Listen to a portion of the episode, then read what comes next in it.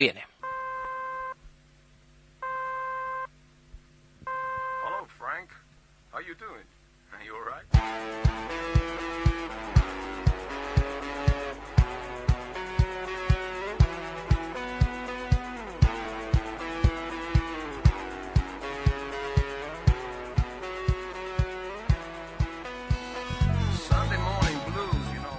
Continuamos en Universidad Deportiva Semanal aquí en AM 1390 hacia buena parte de la provincia de Buenos Aires. También estamos hacia todo el mundo a través de la web en el www.radiouniversidad.unlp.edu.ar porque sentimos la radio grabando esta charla con esta nueva modalidad, ¿no? Las nuevas tecnologías, Zoom, las nuevas viejas ya, porque pasaron seis meses, por lo menos en la Argentina, de este confinamiento. Vamos a, a cruzar la cordillera de los Andes, nos vamos a Chile, los saludamos a Carlos Chandía.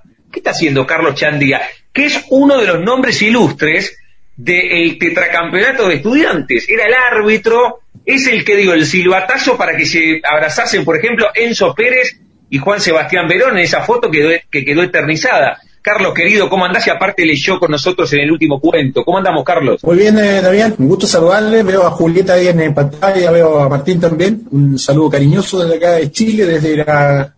Acá se le llama comuna, no sé cómo se le llamará allá. Desde la comuna de Coihueco, donde yo soy intendente acá. ¿ah?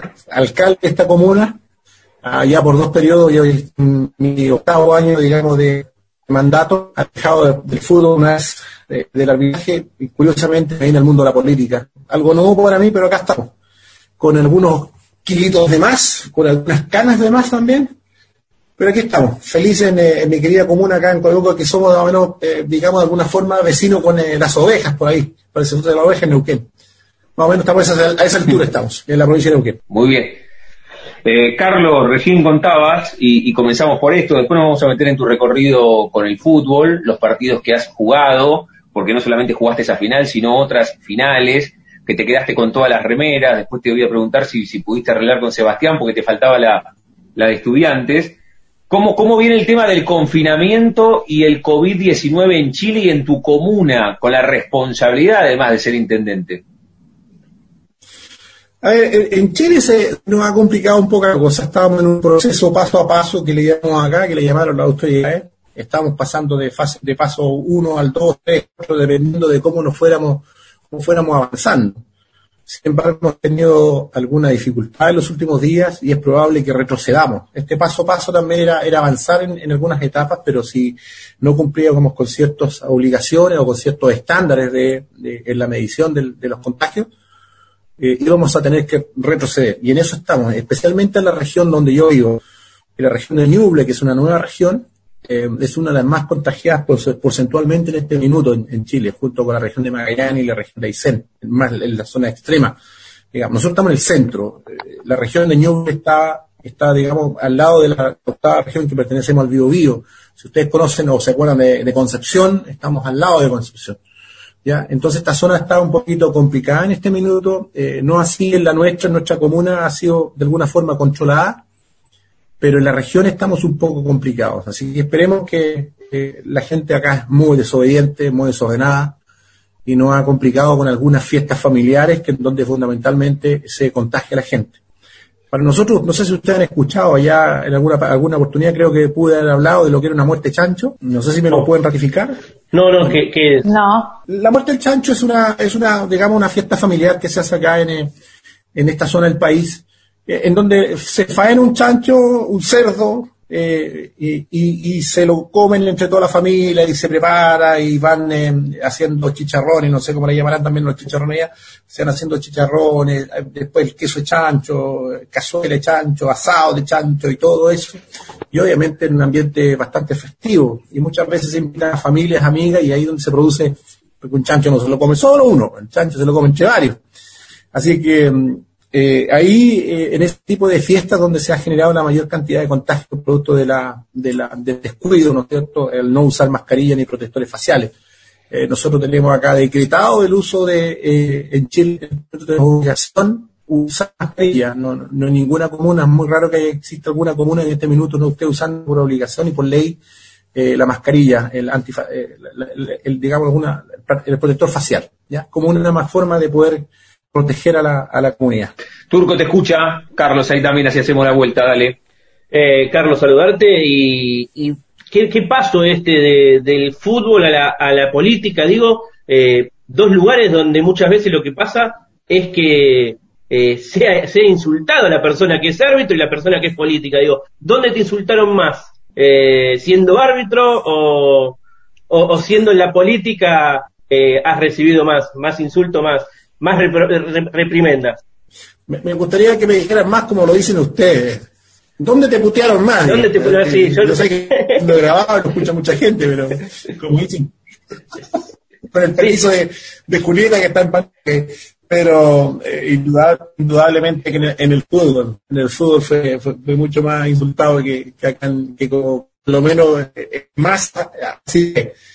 Pero acá no, no la política, afortunadamente, yo, yo he estado hace poco, eh, digamos, ocho, ocho más, más preciso. Eh, la gente me ha tratado bien. Al principio un poco duro, sí, porque el hecho de no venir del mundo de la política, alguien pensó a lo mejor que de, política no iba a tener ni idea pero, pero hemos trabajado bien, hemos hecho una buena labor acá en nuestra comuna. Eh, incluso muchos me estaban perfilando ya para el cargo de, para una candidatura de diputado, igual que la coneja Baldassi.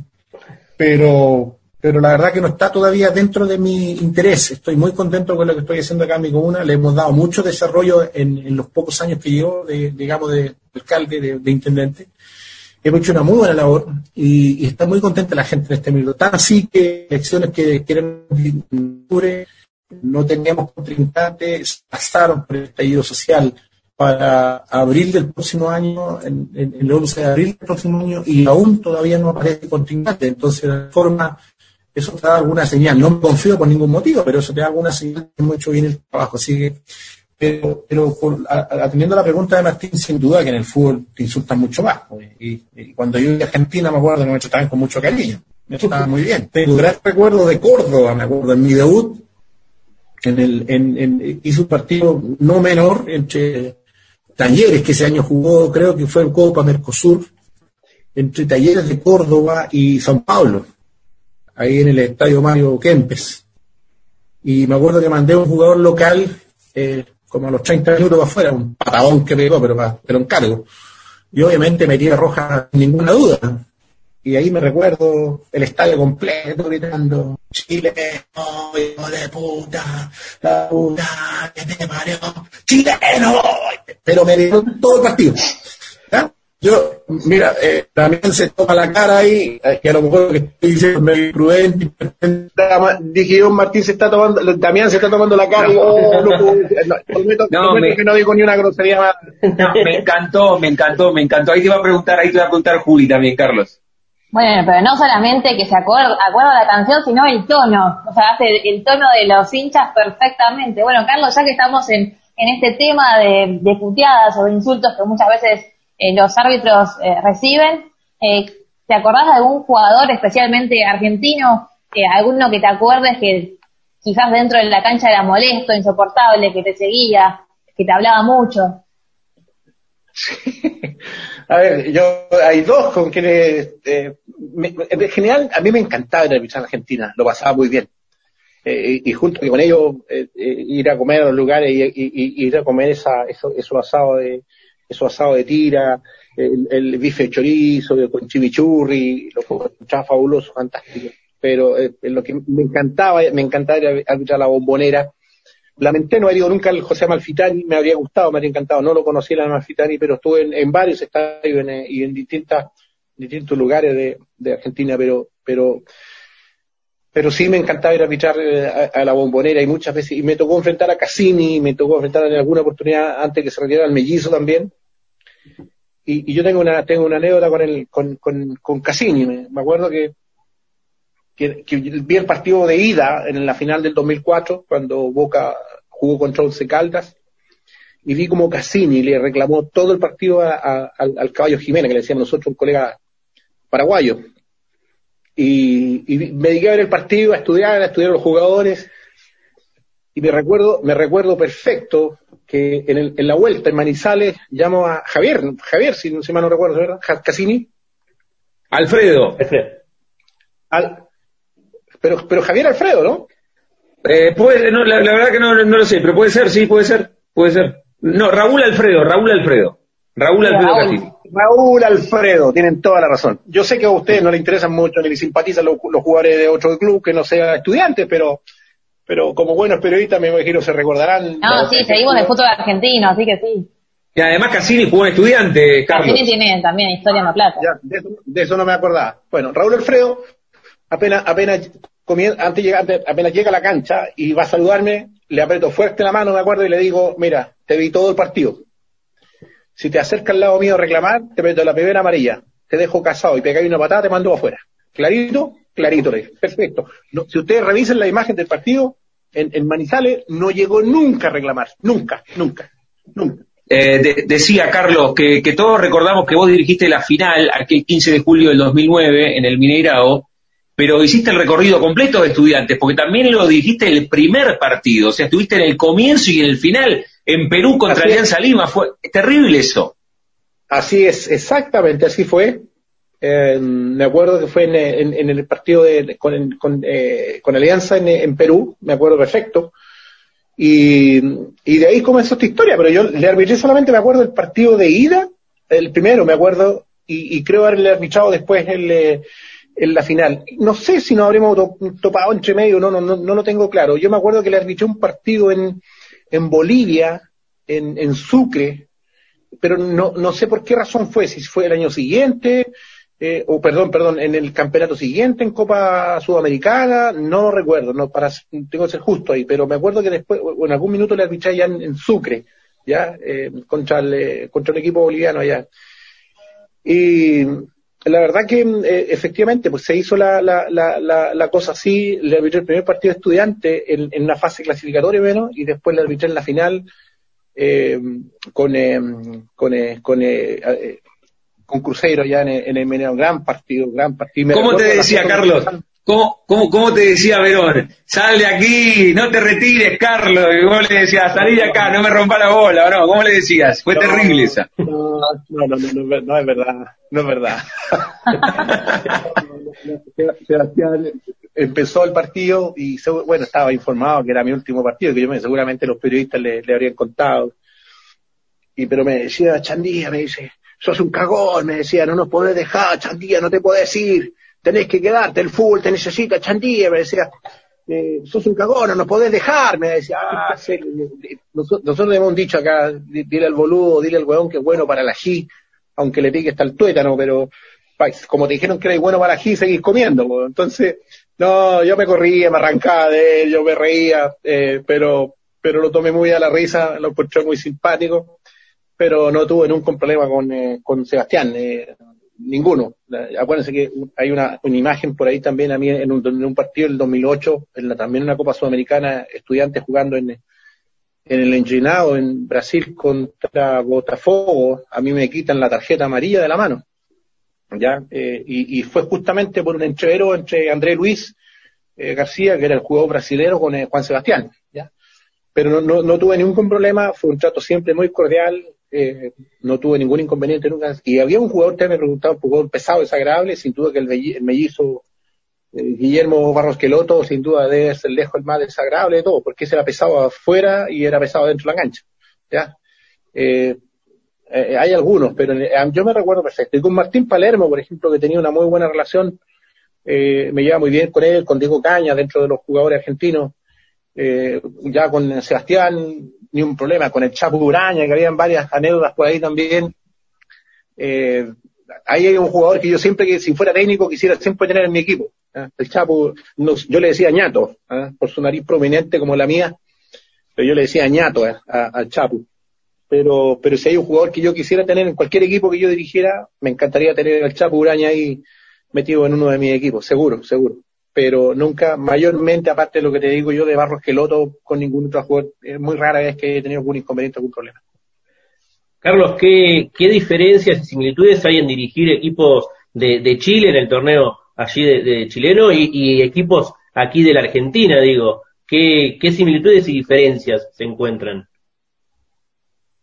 Mira, mira, Martín, básicamente que eh, acá en Chile uno, eh, los árbitros, eh, los jugadores conocen a los árbitros, entonces muchas veces se va tomando mucha familiaridad, mucha confianza, Y en eso está siempre el peligro, pues la confianza. Por eso que los jugadores muchas veces te, te, te, te, te pulsean un poco, te muñequean a saber cómo anda y como hay mucha amistad de repente te da, se permiten ciertas licencias. En el fútbol extranjero o en el, argentino, eh, la verdad que muchas veces, mm, si bien es cierto, yo iba casi toda la semana dirigir eh, al, extranjero, pero, pero te conocen de alguna forma un poco menos que en el fútbol local.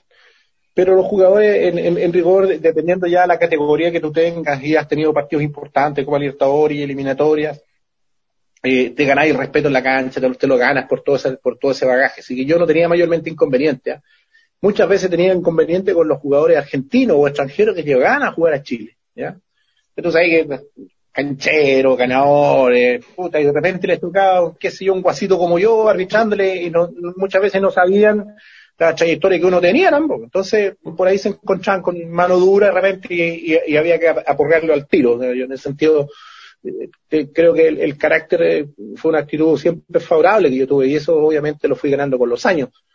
Pero, pero hay un detalle sí tremendamente importante. Muchos jugadores de mucha calidad que sí llega a países como los nuestros que llegan acá y después de cierta postura, como que, perdonen el término que tuve que utilizar, pero como que se achanchan, ¿ah? como que se acabronan y, no dan el 100% como, como, diríamos, sino que juegan a media máquina y, no son los rendimientos que uno lo ha visto en otros lugares. Seguramente a lo mejor falta que el equipo también tire, pero, o que el equipo arrastre, pero, pero muchas veces efectivamente los jugadores que vienen de afuera, y, y, y hablo por uruguayo, y hablo por brasileño, por paraguayo muchas veces, eh, al paraguayo quizás se le nota menos, que también es más aguerrido, eh, pero, pero se le nota mucho más al argentino cuando llega a países como nuestro y se, son como que se, se estanca, como que no muestra todo lo que muestra en sus países donde viene o de los equipos que han, los equipos que han jugado. Ya, pero, pero en general, eh, arbitrarle a mí, a, a, nivel local acá en Chile o arbitrar afuera, usar el mismo estilo, no tenía inconveniente, tenía un estilo muy definido para arbitrar y era lo que le gustaba a mis profesores, especialmente a Pichi Lustó, eh, de quien guardo un, pero tremendo recuerdo, Pichi. Se portó extraordinariamente bien conmigo, me apoyó mucho, me ayudó mucho, y, y hace mucho tiempo no tengo contacto con él, y si, y si está en algún momento escucha este mensaje o escucha, tengo parte de mi gratitud y mi corazón puesto en Juan Carlos Lustó, que fue un gran profesor, un gran maestro que yo tuve también, y indudablemente aprendí muchas cosas de él, así que perfectamente podía conocer, y, y el trato que yo tenía con el fútbol argentino era era bastante bueno en virtud también de lo que me enseñó Lustó. Así que, en ese sentido, como digo, agradecer también al, al gran maestro y profesor que, que, me entregó mucho. Bueno, mencionabas recién a referentes del arbitraje. Te, te, quiero consultar ahora, de los árbitros que ves ahora, ¿quiénes son los que más te llaman la atención? A ver, eh, vengo, venía viendo arbitraje hasta, hasta el año pasado, hasta el año antepasado, y no hay muchos que me llamen la atención. A mí me tocó una época con, con grandes árbitros también. Me tocó una época difícil, si bien es cierto yo no, no tuve la posibilidad de arbitrar en Alemania porque Chile no clasificó al Mundial de Alemania, pero, no, pero yo no soy argentino, ni soy uruguayo, ni soy brasileño, ni soy paraguayo. Ya, eh, en, en, la época mía ustedes recordarán que estaba Carlos Amarilla por Paraguay, estaba Horacio Elizondo, Horacio yo creo que si hubiese quedado por alguna razón fuera de, de, de, del, del Mundial Argentina, Horacio tenía que arbitrar sí o sí en ese minuto para mí el mejor árbitro del mundo, eh, y lo fue durante muchos años. Eh, tenía a Jorge Larrión, también ustedes recordarán, estaba Carlos, eh, Carlos Simón, que, Carlos Simón ahí sí que yo tengo mi diferencia y siempre lo dije, Carlos Simón arbitró en tres mundiales porque era brasilero, no, no hay otra explicación para mí, lo digo con mucho, con mucho, con mucha responsabilidad. Eh, al, margen de Oscar Julián Ruiz, por ejemplo, que es un gran árbitro, gran árbitro, o Jorge Larrión de lo mismo, pero lejos creo que por sobre ello estaba Horacio Elizondo. Y Amarilla, bueno, Amarilla me lo dijo siempre, me lo dijo él a mí. Me decía, che, boludo, me decía, si, si yo arbitro porque yo vivo a cuadra, a dos cuadras de la Confederación Sudamericana, me dice, pero lejos tú eres en este minuto más árbitro que, que todos nosotros juntos, pero eso lo decía él, ¿ya? Pero en el caso de Simon, eh, Simon derechamente estaba bajo, creo que muy bajo el nivel nuestro, pero, o había árbitros brasileños de más capacidad que él, pero, pero la arbitraba porque derechamente era brasileño, sí, ahí está la cosa. Pero hoy día me cuesta mucho encontrar árbitros de nivel, se lo digo de verdad. Eh, y, perdón que sea a lo mejor en este minuto eh, quizá una un referencia muy cercana, que el caso de Roberto Tobar, que arbitró la final de, la Copa Libertadores, eh, en la, en cuanto se llama, es que estuvo la bombonera, la primera vez que arbitró en la final, digamos, la Copa Libertadores última también en Lima. Pero, pero si ustedes me preguntan qué, qué árbitros destacados, y perdónenme por insistir, porque será que no estoy viendo fútbol, pero no tengo en la memoria, en la retina, yo pensé que Pato Lustó iba a despegar mucho más, que iba a ser, eh, teniendo la escuela de su padre ahí mismo, pensé que iba a ser un, que iba a estar rankeando, digamos, lo- lo- los lugares en, Sudamérica, pero no lo he visto en eso. Yo creo que el trabajo tiene, tiene, tiene muy, muy- mucho potencial, Patricio, pero lo he visto muy quedado. Y en Uruguay no encuentro nadie, salvo Cuña, que no sé si estará arbitrando, la verdad que no, no, no lo, no, no, lo- no, no, no lo sé, pero Cuña también, que a mí me llamó mucho la atención, en, creo que fue en la Copa América de aquí en Chile, 2015. Pero si ustedes me preguntan si tengo algún árbitro brasilero en retina, por ejemplo, no tengo ninguno, no tengo ningún paraguayo. No, no, no tengo árbitros que digamos que sean, que sean lumbreros, que destaquen por sobre el resto. No, no, no, la verdad que no. Y lo digo, por eso dije Roberto Tobar, porque me quedan la- las dos últimas finales de Copa Libertadores, eh, que lo tengo muy claro, que además fue muy aceptado por el, por la crítica argentina, que le gustó mucho en, en Argentina. Y, y, y, debo también reconocer ahí que Tobar fue alumno mío, entonces eh, yo fue, yo alcancé a ser profesor de él un año eh, eh, mientras estuve en la comisión de árbitro antes que llegara el famoso Jaude, pero Tobar tenía una diferencia muy marcada con respecto al resto. Puedo estar equivocado, si ustedes me nombran seguramente algún árbitro, yo diré, ah, sí me acuerdo, pero en este minuto no tengo a nadie en, en lamentable en mi, en mi memoria. Estamos disfrutando la charla con, con Carlos Chandía. A los futboleros ni lo tenemos que presentar, y en La Plata mucho menos porque fue el árbitro del Estudiantes campeón de América en el Mineirao el día del 2 a 1. Estamos en la última vuelta, Carlos, porque van, van veintipico de minutos.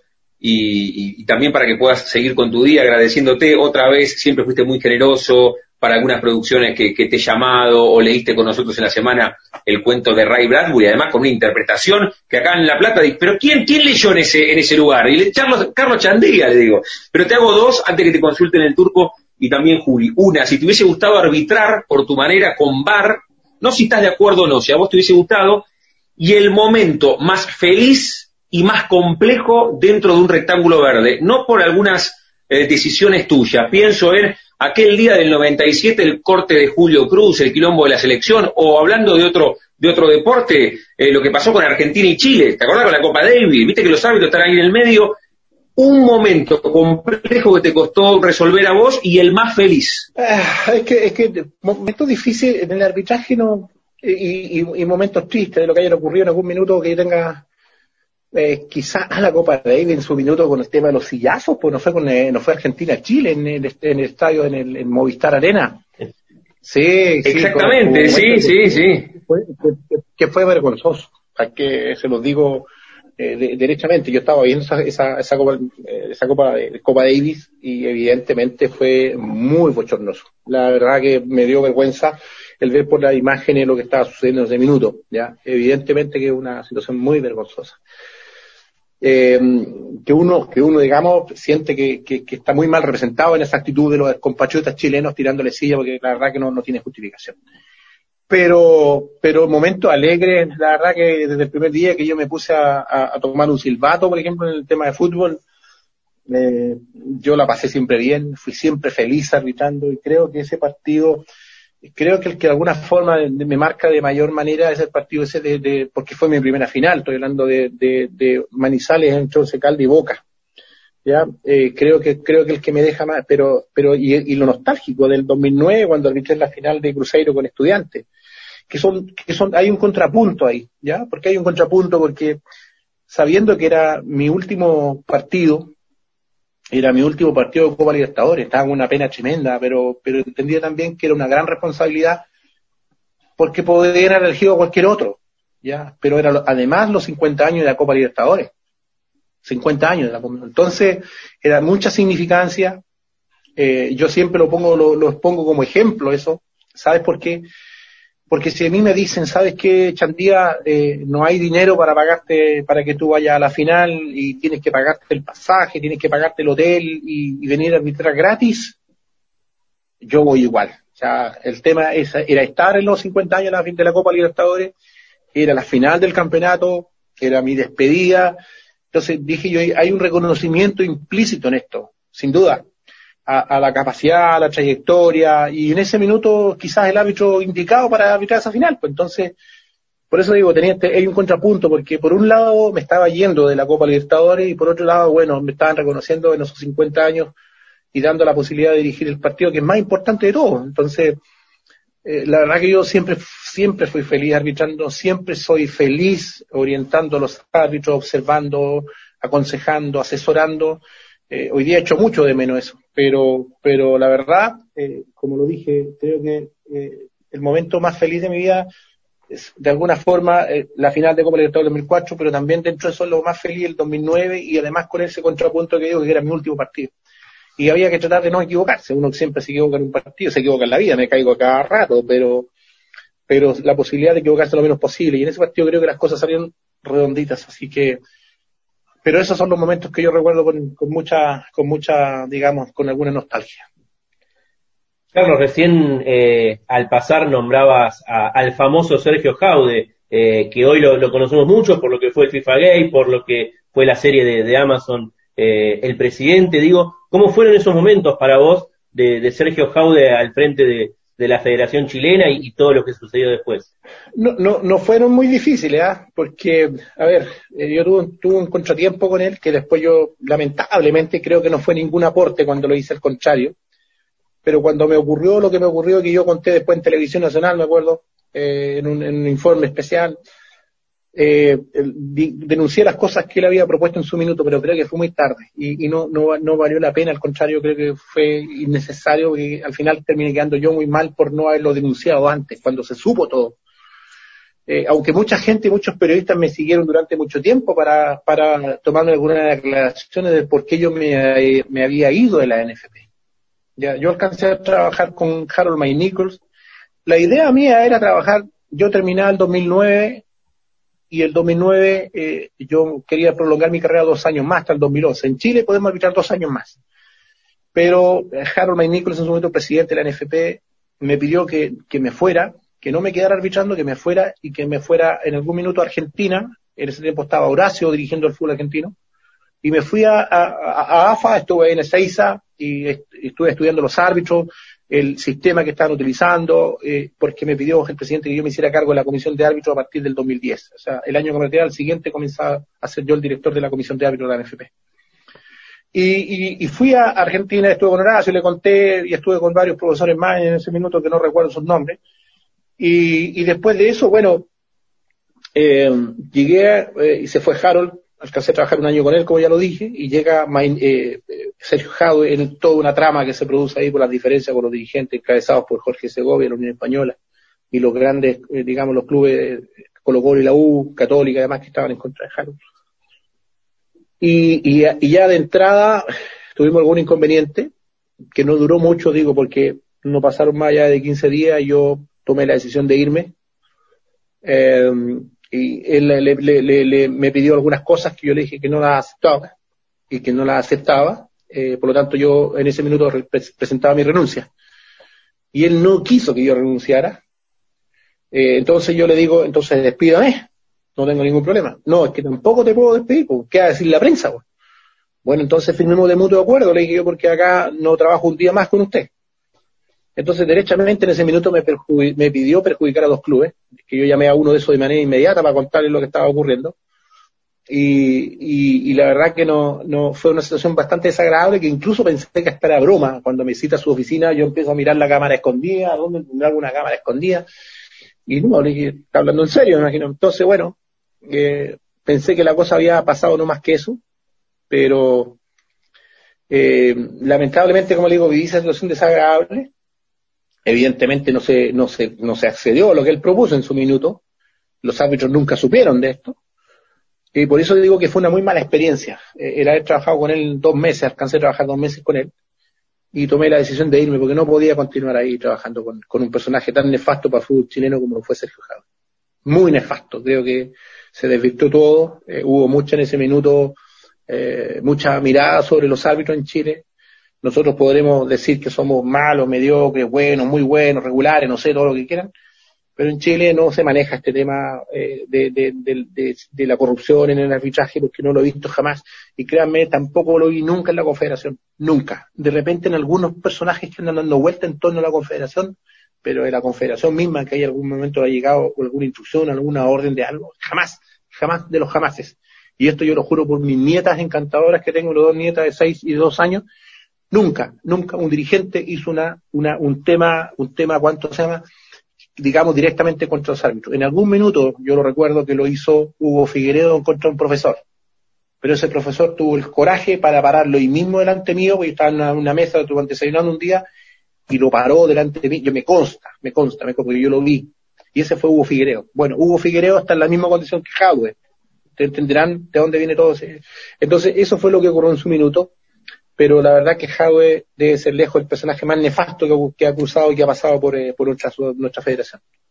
Incluso, les digo algo, eh, creo haberlo dicho en algún minuto con, no sé si con Damián o con otro programa argentino, que dije lo mismo de que me alegré dentro de todo que Chile saliera campeón en la Copa de Oro en el 2016 en, en, en, en Estados Unidos.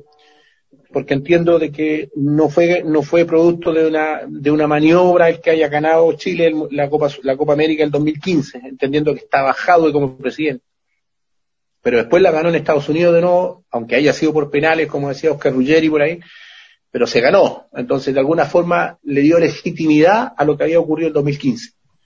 Entonces, por ahí me quedé más tranquilo. Por eso yo nunca celebro, yo, yo no estoy ni ahí en rigor con, la selección chilena.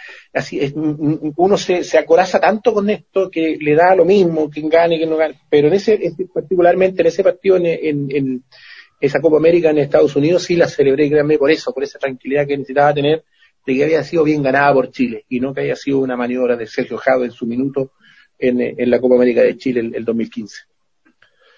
Carlos, te hago la última para terminar porque tenemos muy poquitos minutos, nos quedan dos minutos. Eh, la regla número 14 eh, dice que habla de los penales. ¿Cuál es el penal que más recordás? No tengo recuerdo de penales eh, eh que me haya acordado de algún penal. Yo me recuerdo la definición de penales, ¿no? Las definiciones, claro, algún partido especial, una tanda. Es que fue la del 2004, pues si acuérdense que Boca, en, ese, en, esa, final, en esa definición en Manizales contra Secalda, no acertó ni uno, ni uno. Burdizo fuera, y fuera, eh, acá Ángeles se lo atajaron, eh, no me acuerdo quién más pateó, el mismo, creo que, eh, eh ¿cuánto se llama? Cassini, eh, y no convirtieron ni uno y Once Calda que falló, marró dos penales también, pero convirtió dos y terminó 2-0 la definición de penales. Quizás esa, esas penales, dentro de todo, fueron eh, bien, bien emotivas. Eh, en esa oportunidad cuando dijo Carlito Bianchi que no, no, no, sabía que los segundos lugares se les premiaba. Entonces, que fue todo, pero, ¿qué, crees? ¿Qué, ¿Qué crees? ¿Que fue, Así fue se fue y no, y no buscó la medalla. Carlos, agradecerte, porque no quiero que se corte abruptamente, de verdad, muchísimas gracias otra vez, por, porque cada vez te convocamos estás, por haber leído con nosotros y por este rato. Y el celular tuyo anda mucho mejor que la computadora, siempre por celu, Carlos. La, señal la cae mala, eh, pero el computador, el teléfono tengo más señal de internet. Así que un abrazo grande para ustedes. Muchas gracias por esta invitación, me siento muy cómodo cuando hablo con, ustedes y gracias por todo, gracias por valorar mi, mi, trabajo en ese entonces. Muchas gracias, le agradezco mucho esta invitación, eh, Damián. Que estén todos muy bien por allá. Te mandamos, una, como dicen ustedes, te mandamos un abrazo enorme y, y, que puedas ver, a, tenés dos nietas, ¿no? Dos nietas, así que, que, las puedas ver y que estés bien, lo mejor posible ahí. Solamente a través del teléfono no puedo ver, porque no, ya no vienen acá, vienen Chillán, que está un poquito más cerca de donde es. Eh, pero, pero le agradezco mucho. La verdad que me siento muy cómodo. Le agradezco mucho a ustedes que me hayan invitado nuevamente al programa. Un abrazo grande. Eh, que pasen bien, como dicen ustedes. Y algún día, bueno, si tengo la oportunidad de La Plata, a, ver si me encuentro con Sebastián en alguna oportunidad, porque esa camiseta, esa remera, todavía no la tengo.